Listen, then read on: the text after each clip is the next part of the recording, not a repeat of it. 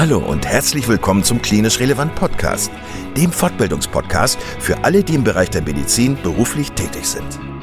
Wir begrüßen dich ganz herzlich zu dieser Folge und freuen uns sehr, dass du heute eingeschaltet hast. Und nochmal ganz kurz, falls du Klinisch Relevant als Fortbildungsplattform noch nicht kennen solltest, laden wir dich ganz herzlich ein, weiterhin unsere Podcasts zu hören, beziehungsweise dich auf www.klinisch-relevant.de einmal umzuschauen. Wir bieten dir zweimal in der Woche neue Fortbildungsinhalte völlig kostenlos an. Und das Besondere an uns ist, dass wir selbst alle Teil der sogenannten Zielgruppe sind. Da wir also alle selber in medizinischen Fachberufen tätig sind, haben wir unsere Beiträge natürlich pharmafrei und völlig unabhängig für dich aufbereitet. Du kannst uns überall da anhören, wo es Podcasts gibt. Und natürlich auch auf unserer Internetseite unter www.klinisch-relevant.de. Hier findest du nicht nur tiefergehende Informationen zu unserem Projekt, sondern auch den Zugang zu unserer Online-Fortbildungsakademie, auf der du weitergehende Audio- und Videofortbildungen buchen kannst. Und bevor wir in den heutigen Beitrag einsteigen, noch der allgemeine Hinweis, dass das Ganze ausdrücklich nicht nur an Ärzte gerichtet ist, sondern an alle, die im Bereich Physiotherapie, Pflegeberufe, Ergotherapie und Logopädie zu tun haben. So, und nun wünschen wir dir ganz viel Spaß und viele Erkenntnisse beim Zuhören. Hallo, hier ist Kai aus dem Klinisch Relevant Team. Schön, dass du eingeschaltet hast. Du hörst heute einen Podcast mit Dr. Anne Gütsches. Anne arbeitet in der Muskelsprechstunde im Bergmannsheil in Bochum und ist wirklich ausgewiesene Muskelexpertin. Ich persönlich habe die Erfahrung gemacht, dass das Feld der Muskelerkrankungen sehr unübersichtlich ist und das Problem gleichzeitig ist, dass die Muskelerkrankungen selten sind. Das heißt, ja, man hat wenig Wiederholungen, um das Ganze ja, fest abzuspeichern. Und äh, Anne erzählt so ein bisschen aus ihrem Alltag in der Muskelsprechstunde in der heutigen Podcast-Folge und gibt eine gute Gliederung, wie man vielleicht vorgehen kann. Das Podcast-Interview, das haben wir schon vor ein paar Jahren aufgenommen und haben das immer so ein bisschen zurückgehalten, aber wir haben mehrfach Nachfragen erhalten zu diesem Thema und deswegen hörst du heute dieses Podcast-Interview ich bin mir sicher, dass du davon profitieren wirst. Also viel Spaß damit. Und bevor das losgeht mit dem Podcast, nochmal ganz kurz. Am 11.09. wird ein Sprachkurs zum medizinischen Englisch stattfinden. Online und live. Dazu findest du auf unserer Internetseite und in den Shownotes die entsprechenden Links. Und am 16.09. wird die nächste Live-Online-Fortbildung mit Privatdozent Dr. Charlie Gaul stattfinden zum Thema Kopfschmerzen. Da sind alle herzlich eingeladen, die beruflich mit Kopfschmerzen zu tun haben. Und am 17.09. um 17 Uhr findet unsere erste Live-Online-Fortbildung aus dem Bereich der Ergotherapie statt. Und da geht es um die ganzheitliche Narbenbehandlung. Seid dabei und äh, eure Tickets könnt ihr, wie gesagt, in den Show Notes beziehungsweise auf unserer Internetseite buchen. Und jetzt viel Spaß mit dem Podcast mit Anne Gütsches. Anne, vielen Dank, dass du dir heute Zeit genommen hast für dieses Interview. Ich bin sehr dankbar dafür. Und ähm, das Feld der Muskelerkrankung ist ja sehr, sehr groß und deshalb auch für viele Kollegen, die sich jetzt nicht unbedingt jeden Tag damit auseinandersetzen, einfach ähm, sehr überfordernd. Gibt es für dich irgendeine sinnvolle Gliederung der, der Muskelerkrankung, die es so ein bisschen einfacher macht? So vielleicht diese Schubladen, die man äh, benutzen kann, um Patienten dort hinein einzusortieren? Ähm, man kann im Prinzip schon die Muskelerkrankungen einteilen, wie du schon gesagt hast. Es sind eigentlich sehr viele verschiedene Erkrankungen. Alle für sich gesehen sind selten. Und ähm, es ist manchmal da etwas schwierig, den Überblick zu behalten. Ich denke, generell kann man erstmal gerade bei den Erwachsenen eigentlich zwei große Gruppen unterscheiden. Das sind einmal entzündliche Muskelerkrankungen im Sinne von autoimmunen Muskelerkrankungen und äh, ererbten äh, Veränderungen, also letztendlich erblichen Muskelkrankheiten ist vor allen Dingen natürlich auch therapeutisch wichtig, weil man bei einer entzündlichen Muskelerkrankung ähm, letztendlich immer Autoimmunphänomene hat, ganz ähnlich den Phänomenen, die man auch beim Rheuma findet und die äh, letztendlich auch therapeutisch relevant sind, wo man dann entsprechend äh, medikamentös behandeln kann. Das ist bei den erblichen Muskelerkrankungen na, mittlerweile muss man sagen, meistens nicht der Fall. Ähm, also da ist es eher so, dass der Physiotherapie die wichtigste Bedeutung zukommt. Mhm. Allerdings gibt es da jetzt auch schon neuere Therapieansätze, die sehr speziell sind. Aber das wäre erstmal so die grobe Einteilung, also entzündlich oder ererbte Muskelkrankheiten. Mhm. Was sind denn so die häufigsten Muskelerkrankungen, die du so jeden Tag siehst? Ja, das ist ein bisschen schwierig so zusammenzufassen. Also, ähm, weil letztendlich sind Muskelerkrankungen recht vielgestaltig. Generell kann man aber sagen, es gibt eigentlich zwei oder drei Muskelkrankheiten, die in Deutschland statistisch gesehen noch am häufigsten vorkommen und wahrscheinlich auch dem einen oder anderen Neurologen oder Hausarzt mal in der Praxis begegnen. Das ist zum einen die sogenannte FSHD-Erkrankung, also die Facioscapulohumerale Muskeldystrophie. Fürchterliches Wort, Wort ne? deswegen FSHD, genau. Ähm, und zum anderen die Myotone Dystrophie, ähm, also die DM1 auch abgekürzt. Und das kann man dann noch ergänzen, vielleicht durch die schwächere Form, die DM2, also die äh, proximale myotone Myopathie.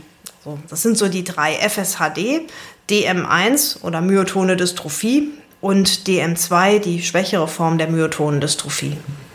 Hm, für, für, diese drei sehr häufigen oder für diese drei häufigen der seltenen Muskelerkrankungen kannst du da nochmal so diese, ja, falls das gibt, so Kardinalsymptome äh, nennen, ähm, die, die einen da vielleicht dran denken lassen, wenn man so etwas im Alltag sieht, klinisch?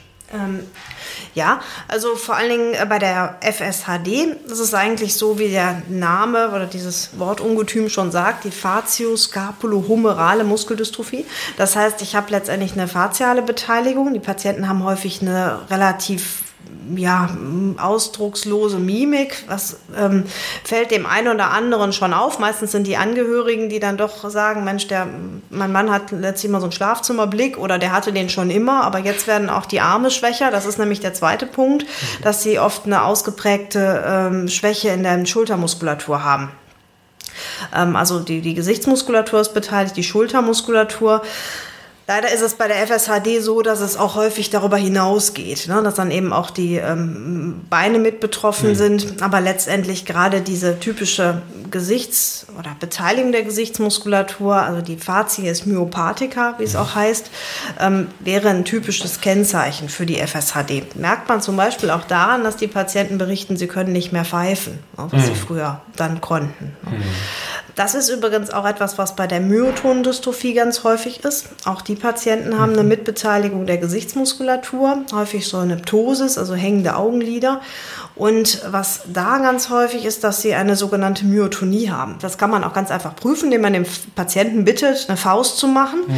ähm, und dann die Faust ganz schnell zu öffnen. Und dann wird man sehen, dass der Patient das eben nicht schnell kann und ähm, mhm. entsprechend mhm. dann die Hand nur ganz langsam öffnet.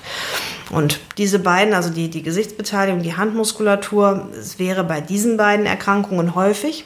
Mhm. Ähm, Jetzt gibt es ja noch diese dritte, die etwas leichtere myotone Dystrophie, bei der ist es ein bisschen schwieriger. Das ist die PROM, ne? Die PROM, genau. Ja. Und wie der Name schon sagt, ist eine proximale Myopathie.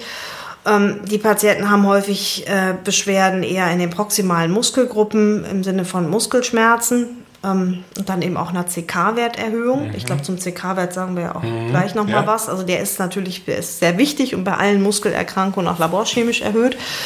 Ähm, was aber äh, die proximale myotone äh, Myopathie hat also eher nicht diese Gesichtsbeteiligung. Patienten haben eigentlich keine Beschwerden, was das angeht, haben keine Myotonien, aber haben eben eher so eine proximale Schwäche. Und das ist letztendlich auch etwas, ja, bei dem man auch bei Erwachsenen an eine Muskelerkrankung denken sollte. Also ich habe diese beiden häufigeren Muskelformen mit der Gesichtsbeteiligung, aber bei allen anderen Muskelerkrankungen, der PROM oder auch den selteneren, ist es oft so, dass eben die äh, Oberschenkelmuskeln, die Hüftstreckermuskulatur betroffen ist. Was man typischerweise eben daran sieht, dass der Patient äh, vom Boden nicht mehr, also aus der Hocke nicht mehr aufstehen kann. Hm. Ähm, prinzipiell, was einem in der Muskelsprechstunde relativ ja doch noch öfter begegnet, sind sogenannte Gliedergürteldystrophien.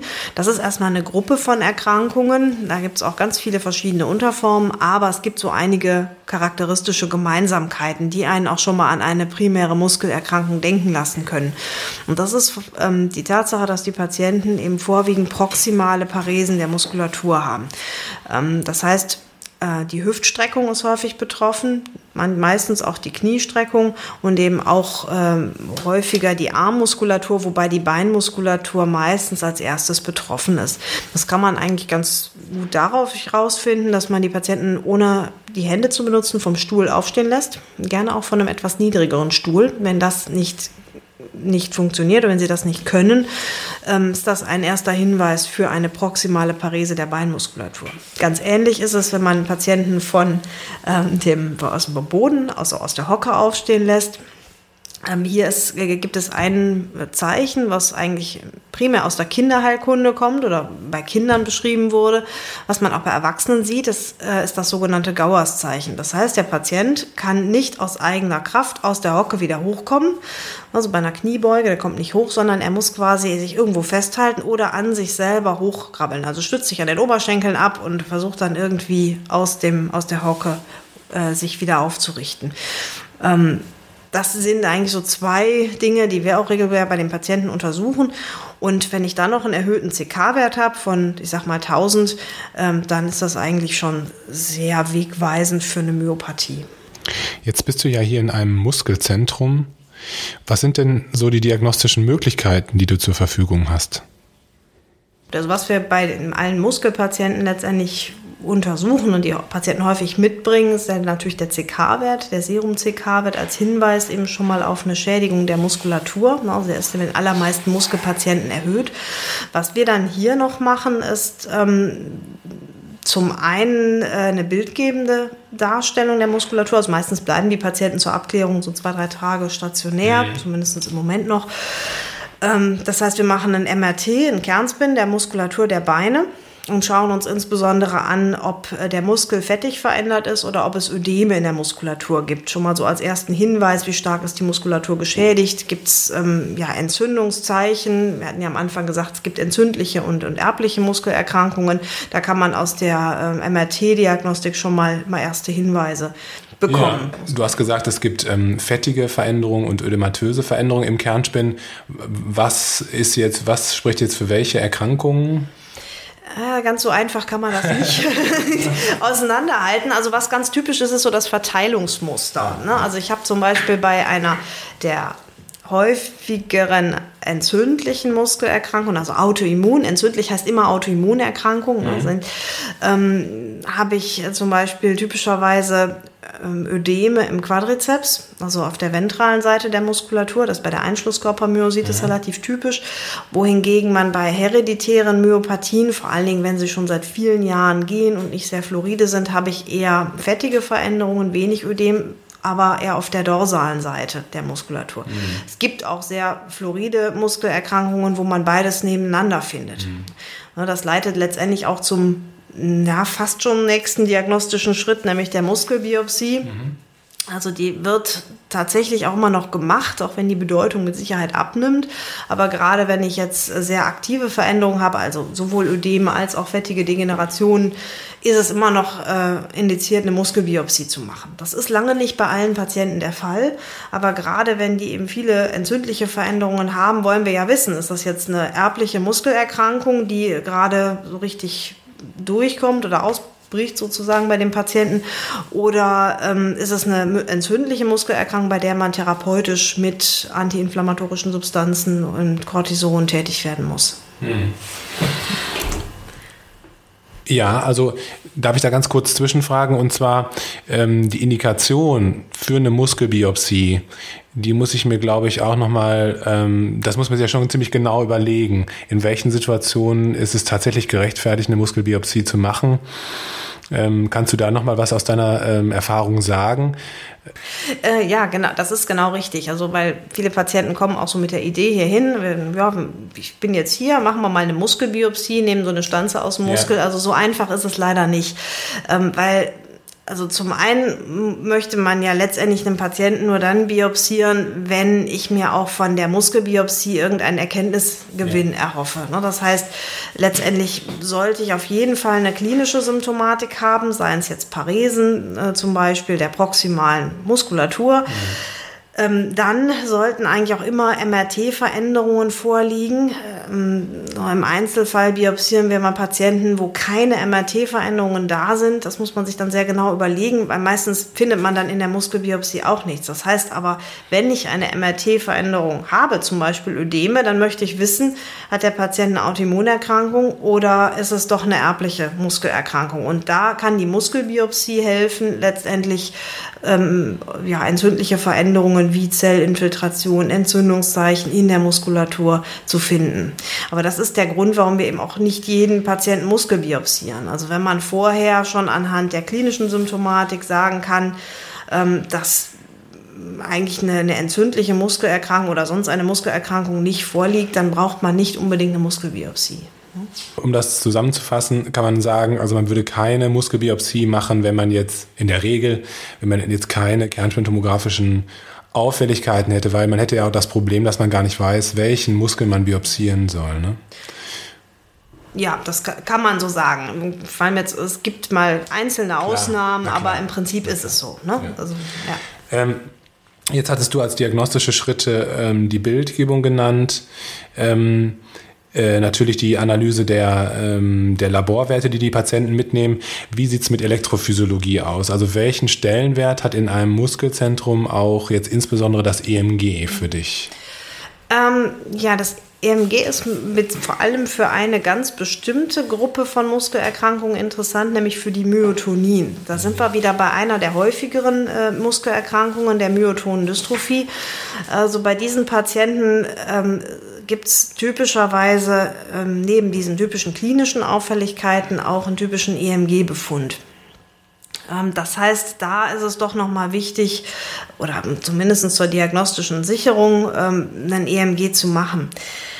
Bei allen anderen muss ich sagen, ähm, wir machen es auch hier mit. Es gibt immer wieder Patienten, die myopathische Veränderungen im EMG haben, ähm, vor allen Dingen bei einer Fluoridenmyopathie, aber das ist noch lange nicht bei allen Muskelpatienten der Fall. Also ich hatte jetzt gestern noch einen Patienten, der klare myopathische Auffälligkeiten im e also in der, in der Untersuchung hatte und in der Kernspintomographie, wo ich das im EMG eigentlich nicht richtig verifizieren konnte. Also alleine vom EMG äh, hätte man ihm jetzt keine Muskelerkrankung, mhm. äh, hätte man keine Muskelerkrankung diagnostizieren können. Also es ist eine ergänzende Diagnostik, aber mit Sicherheit nicht beweisend. Mhm. Also, wo man es eben verwendet, ähm, ist in der Erkennung von Myotonin, wie zum Beispiel der Myotonendystrophie, ja. wo man diese typischen Myotonenentladungsserien ja. hat. Ich glaube, was man sich auch immer noch wieder vor Augen führen muss, ist, dass einfach mit dem EMG, dass man, was man da für einen Radius untersucht in der Muskulatur im Vergleich zu den, äh, zu der Größe der Muskulatur natürlich. Man kann ja letztendlich nur einzelne Stellen untersuchen, da man heute halt die kernspintomografischen Möglichkeiten mhm. hat ähm, halte ich es eigentlich so, ich mache einmal ein EMG, um vor allen Dingen um nach Myotonenentladungsserien oder auch nach neurogenen Veränderungen zu schauen, um zumindest differenzialdiagnostisch auszuschließen. Aber es ist jetzt nicht so, dass, ich, dass man bei einem Patienten ähm, jetzt jeden Muskel untersuchen müsste.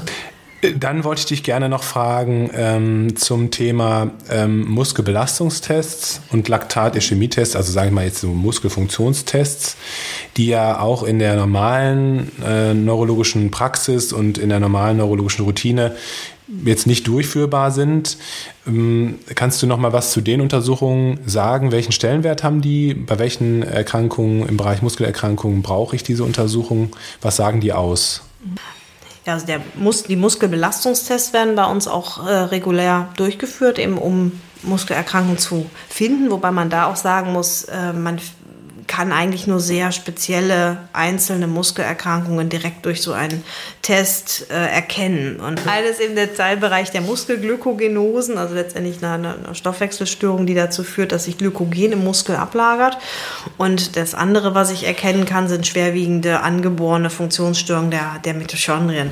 Das heißt, man nimmt letztendlich dem Patienten Blut ab, ähm, zu bestimmten Zeitpunkten und ähm, lässt ihn letztendlich den, bestimmte Muskelgruppen belasten, entweder eben mit, mit einer, ähm, ja, einem Ball in der Hand, den er zusammendrücken muss, sodass man eben eine Muskelarbeit im Arm hat. Oder eben eine Muskelarbeit der Beine, die wird dadurch hervorgerufen, dass der Patient auf so einem Fahrradergometer fährt. Und ähm, gibt standardisierte Werte, wie viel der Patient da treten muss. Ähm, es darf natürlich auch nicht zu anstrengend werden und dann wird letztendlich dem Patienten Blut abgenommen zu verschiedenen Zeitpunkten. Das ist ein bisschen aufwendig, aber wenn der Test äh, auffällig ist und verwertbar ist, liefert er schon einen guten Hinweis darauf, ähm, was oder ob eine dieser wenigen Störungen vorliegt. Man muss aber sagen, dass der auffällig ist, ist, ist relativ selten, aber es ist eben ein einfacher Test und deswegen wird er auch regelmäßig noch hier durchgeführt. Mhm. Aber ich höre schon, also so richtig, ähm, sage ich mal, Teil der, der Routine ist es eigentlich nicht. Erstens hoher Aufwand und zweitens äh, die Anzahl der Patienten, die dadurch rausgefiltert werden, rausgefischt werden, ist wahrscheinlich klein. Ähm, ja, das kann man sagen. Also es ist jetzt nicht das Erste, was wir mit dem Patienten in der Ambulanz machen. Also üblicherweise kommen die meisten Patienten ja über die Ambulanz zu uns. Da werden sie erstmal untersucht. Man schaut erstmal, in welche Richtung das alles überhaupt geht. Macht nochmal ein EMG, wenn die Indikation dafür gegeben ist. Da hatte ich ja vorhin schon mal was auch zugesagt. Also Verdacht auf Myotonie kann man letztendlich mal ein EMG machen. Aber wenn man den Patienten eben aufnimmt zur weiteren muskulären Diagnostik, vielleicht auch wahrscheinlich weil der CK-Wert erhöht ist oder weil eben doch Paresen da sind, dann machen wir den schon häufig mit weil letztendlich gerade äh, so Glykogenosen, also ganz bestimmte Stoffwechselerkrankungen eben auch Teil der differentialdiagnostischen Überlegungen sind. Ne? Mhm. Aber letztendlich es ist eben ein nur ein Test von mehreren und der wird jetzt auch nicht unbedingt bei jedem einzelnen Patienten gemacht, weil es einfach auch nicht bei jedem Patienten sinnvoll ist. Mhm. Ähm, zu dem Thema kurz, ähm, gibt es ähm, zwei, drei Erkrankungen, die man gehört haben sollte, ähm, jetzt Bereich Glykogenosen ähm, oder Mitochondropathien, also gibt es, da ein paar häufigere? Also da äh, wäre tatsächlich bei den Glykogenosen eine Erkrankung zu nennen, der Morbus Pompe. Ja, eigentlich gar nicht mal, weil er so unbedingt häufig ist, sondern weil man ihn mittlerweile behandeln kann. Ja. Und das ist eigentlich auch schon so die eher mit die erste, ja, es ist die erste Stoffwechselmyopathie, also die erste angeborene Muskelerkrankung gewesen, ähm, für die ein Medikament bereitstand oder auch immer noch bereitsteht. Das ist im Myozyme. Handelsname. Deswegen ist es auch wichtig, diese Erkrankung frühzeitig zu erkennen. Ähm, wobei da der Muskelbelastungstest so eine äh, Möglichkeit ist. Letztendlich haben wir mittlerweile einen äh, Schnelltest, also einen Trockenbluttest. Wenn also ein Patient äh, kommt mit einem Verdacht auf so einen Morbus Pompe, also so eine Glykogenose Typ 2, so heißt die Erkrankung auch, ähm, dann würde man direkt diesen Trockenbluttest machen. Der ist dann doch äh, spezifischer als der Muskelbelastungstest. Also von daher, das ist letztendlich auch natürlich natürlich eine der Erkrankungen, die wir somit als erstes überprüfen, um den Patienten entsprechend dann auch behandeln zu können, wenn das vorliegt. Die zweite Erkrankung ist noch eine Myopathie McArdle, ist letztendlich auch eine Glykogenose. Ähm, da gibt es mehrere Studien, dass da mit Ernährungsveränderungen was äh, verbessert werden kann, aber ähm, hier handelt es sich doch eher um eine symptomatische Therapie. Ne? Aber eigentlich ist der Morbus Pompe, also eine Glykogenose Typ 2, schon das, wo man dann doch am ehesten mal dran denken sollte. Und im Bereich der Mitochondriopathien, wie ist es da? Gibt es da auch häufigere Erkrankungen, die man schon mal gehört haben sollte vielleicht? Ja, da wird es ein bisschen schwierig. Also, dass man wirklich eine Mitochondriopathie dann im, im, in einem äh, Fahrradtest rausfindet, also das ist wirklich sehr, sehr selten und auch wenn dann eher ein Zufallsbefund, was bei den Mitochondriopathien ähm, vielleicht als erstes oder wo man als erstes dran denken könnte, wäre die sogenannte CPEO. Das ist eine Augenbewegungsstörung, die eben also im Erwachsenenalter, da muss man jetzt wieder ein bisschen unterscheiden zwischen Kindern und Erwachsenen, aber wir sprechen ja heute von Erwachsenen, also bleiben wir erstmal dabei. Und da ist so die noch eher häufigere Erkrankung eben die CPEO, also die chronisch externe Ophthalmoplegie. Das heißt, der Patient hat letztendlich eine ähm, Augenbewegungsstörung, Motilitätsstörung in alle Richtungen. Und ähm, das ist eigentlich auch wieder, so wie bei vielen Muskelerkrankungen, aber fast allen Muskelerkrankungen auch, äh, dass die Klinik eigentlich führt. Ne? Also ich sollte eher ähm, über eine klinische Symptomatik daran denken, als jetzt über einen auffälligen Test. Ein Bereich, in dem ich dich unbedingt befragen wollte, weil du dich damit gut auskennst und weil du damit viel zu tun hast, ist der Bereich Gendiagnostik, der ja äh, immer mehr an Bedeutung äh, gewinnt. Hm ich denke auch für den klinisch tätigen Neurologen ähm, ist das ein Thema, das äh, einen schnell überfordert, weil man den Überblick verliert. Ähm, welche Bedeutung ähm, hat die Gendiagnostik hier bei euch in der Muskelsprechstunde? Wie sieht das aus ähm, praktisch? Was, welche Möglichkeiten gibt es mittlerweile? Ja, das ist, das ist richtig, Kai. Das ist gut, dass du das ansprichst, weil es tatsächlich immer mehr an Bedeutung gewinnt. Und ja, so langsam auch, ähm, ich sag mal, die Muskelbiopsie in der Bedeutung so abzulösen scheint, zumindest gefühlt. Ähm, es ist halt so, dass man in den letzten Jahren immer mehr, ähm, ja, genetische Defekte identifizieren konnte, die zu bestimmten Muskelerkrankungen führen. Für einige genetische Veränderungen ist das schon ganz lange bekannt, aber es sind zuletzt eben auch neue Erkenntnisse hinzugekommen und auch neue methodische Möglichkeiten entwickelt worden, mit denen man Patienten untersuchen kann. Ne, während ich früher hingehen musste und Gen für Gen einzeln äh, untersucht habe und mir überlegt habe, ja, die klinische Symptomatik, die könnte jetzt vielleicht für eine DM1 sprechen, sage ich jetzt einfach mal, oder für eine FSHD, nehmen wir die, das ist ein bisschen besser als Beispiel, ähm, für die FSHD sprechen, dann habe ich die FSHD 1 untersucht, habe dann irgendwie ein Ergebnis bekommen und dann habe ich mit dem nächsten Gen angefangen und so weiter, wenn das negativ war. Und mittlerweile gibt es die Möglichkeit, mehrere Gene parallel zu untersuchen. Es geht leider methodisch bedingt nicht mit allen Genen, die man so kennt, aber man kann doch äh, eine ganze Reihe einer Reihenuntersuchung dieser sogenannten NGS-Panel-Diagnostik untersuchen und hat dann letztendlich nach einer ganz aufwendigen Auswertung ein Ergebnis, wo ich dann zumindest sagen kann, ich habe jetzt die Muskelerkrankungen untersucht, die so ein klinisches Bild machen können und das geht einfach schneller als früher. Also ich habe dann durchaus, weil ich eben mehrere Gene parallel untersuchen kann. Ich hüte mich ein bisschen davor, eine genetische Diagnostik ähm, zu machen ohne eine Muskelbiopsie oder ohne eine sonstige Untersuchung. Also eine Gen alleine, da kann man schnell das Problem bekommen, dass man am Ende einen Gendefekt hat und ich aber gar nichts dazu sagen kann, wie sehr genau dieser Gendefekt den Patienten beeinträchtigt. Also man sollte immer zumindest ähm, irgendeine bildgebende Diagnostik, also einen Kernspin äh, haben, wenn es irgendwie geht. Am besten eigentlich auch eine Muskelbiopsie, um das Ganze Ganze in Relation zu setzen.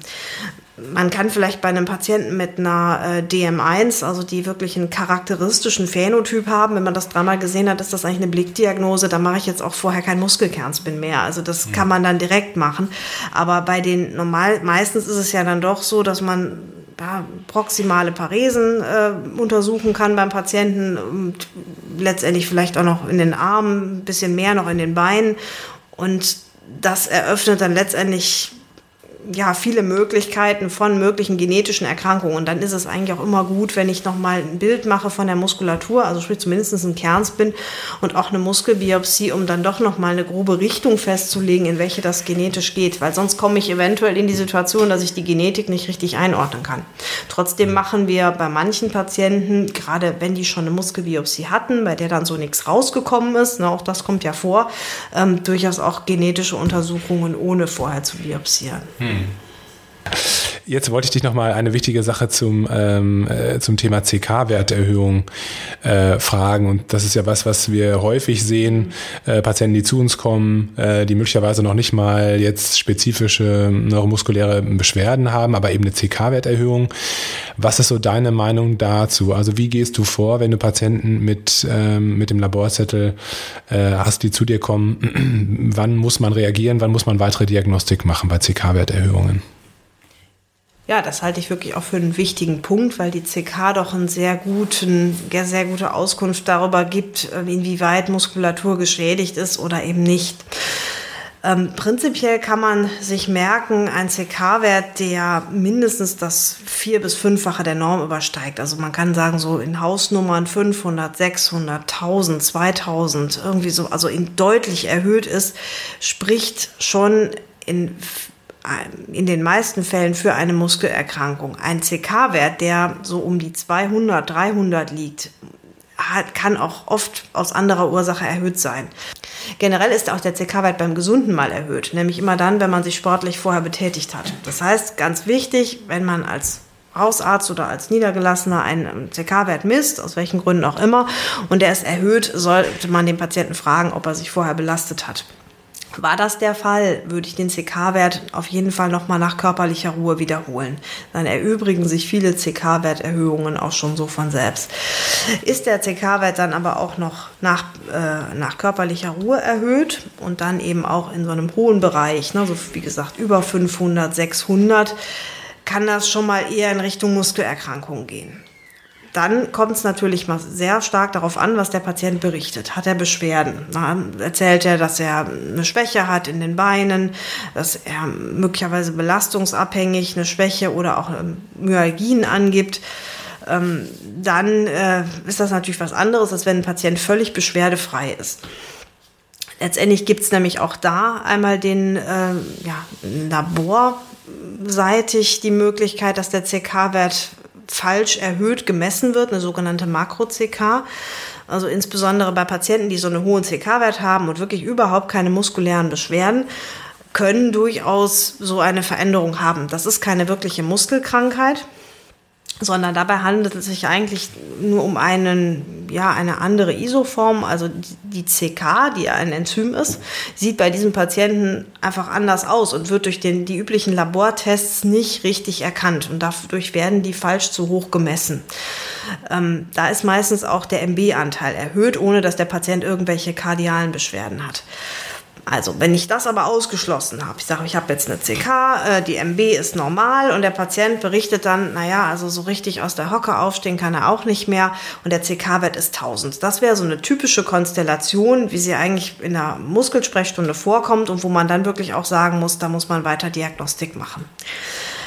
Bei Werten, die jetzt niedriger sind, ähm, da gibt es durchaus auch noch eine ganz andere Erkrankung. So ganz anders ist sie nicht. Wie sehen wir auch häufiger, nämlich Polyneuropathien oder irgendwelche primär ähm, ja, äh, neuropathischen Veränderungen, durchaus auch hereditärer Ursache, kann mhm. ja auch sein.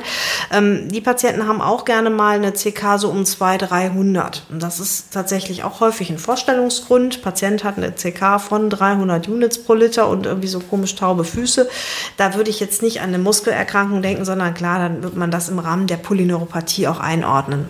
Ne? Eine Muskelerkrankung mit einem normalen CK-Wert ist extrem selten. Also gerade das kann mal bei Kindern sein, also gerade Kinder mit Entwicklungsverzögerung oder ähm, mit, mit Paresen, ähm, die eine normale CK haben, die können bei bestimmten Auffälligkeiten durchaus auch eine Myopathie haben. Auch wir haben einzelne Patienten äh, mit solchen Störungen, aber eigentlich ein normaler CK-Wert ähm, macht eine Muskelerkrankung extrem unwahrscheinlich. Also es sind wirklich dann Einzelfälle. Ich bin einmal ähm, in meinem eigenen klinischen Alltag auf einen Patienten hereingefallen, in, in Anführungszeichen hereingefallen. Das war ein schwarzafrikanischer Patient, der auch so CK-Werte um 300 bis 400 Units pro Liter hatte. Und da habe ich im Nachhinein äh, nachgelesen, dass eben ähm, angeborenermaßen eben schwarzafrikanische Menschen ähm, höhere CK-Werte äh, haben aufgrund der, ähm, der Ausstattung der Muskulatur. Jetzt ähm, hat das Interview schon sehr lange gedauert und du hast sehr viele wichtige und interessante Sachen erzählt. Äh, deswegen die nächste Frage jetzt kurz und knapp und vielleicht auch deine Antwort. Ähm, was auch häufig vorkommt, ähm, sind ähm, Statin-induzierte CK-Werterhöhungen oder Statin-induzierte Myopathien. Ähm, kannst du kurz was dazu sagen?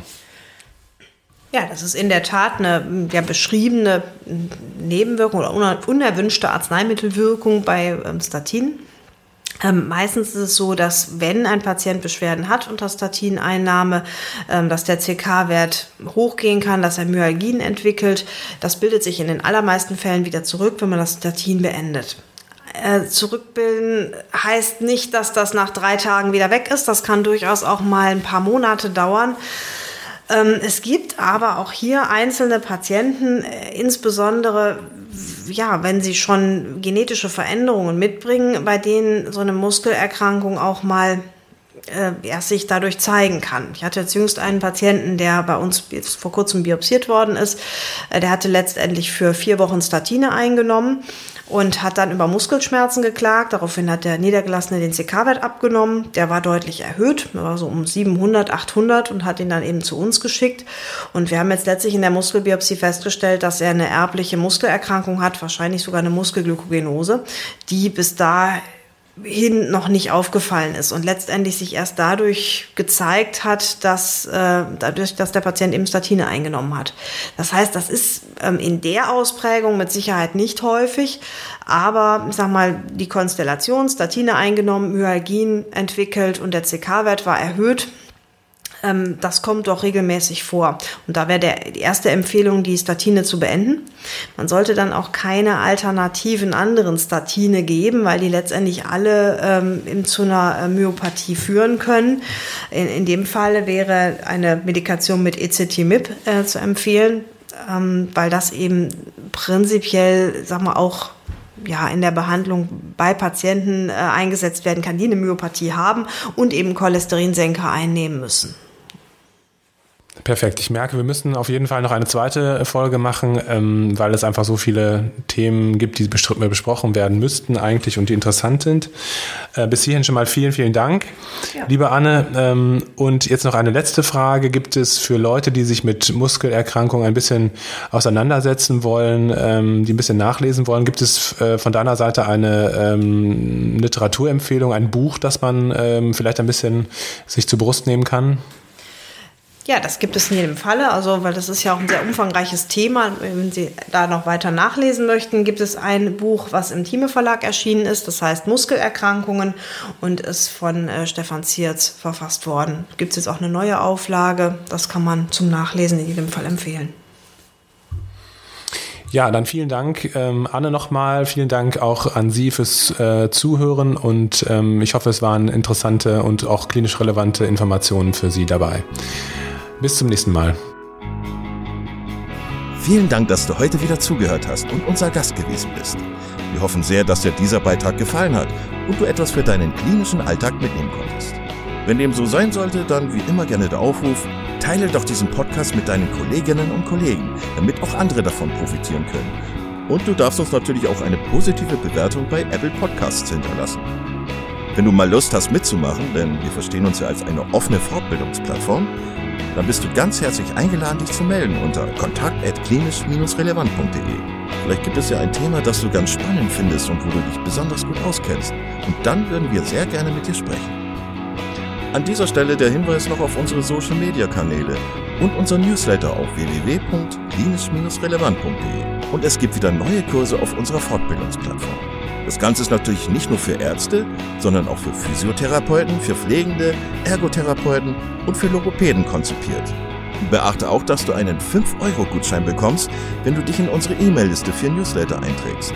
Dann kannst du mit diesem Gutschein in der Fortbildungsakademie einkaufen, denn da gibt es viele spannende Beiträge. Schau dich doch einfach mal dort um. Also, ich wünsche dir jetzt eine gute Zeit und freue mich schon, wenn du beim nächsten Mal wieder einschaltest. Pass auf dich auf, bleib gesund bis zum nächsten Mal. Ciao.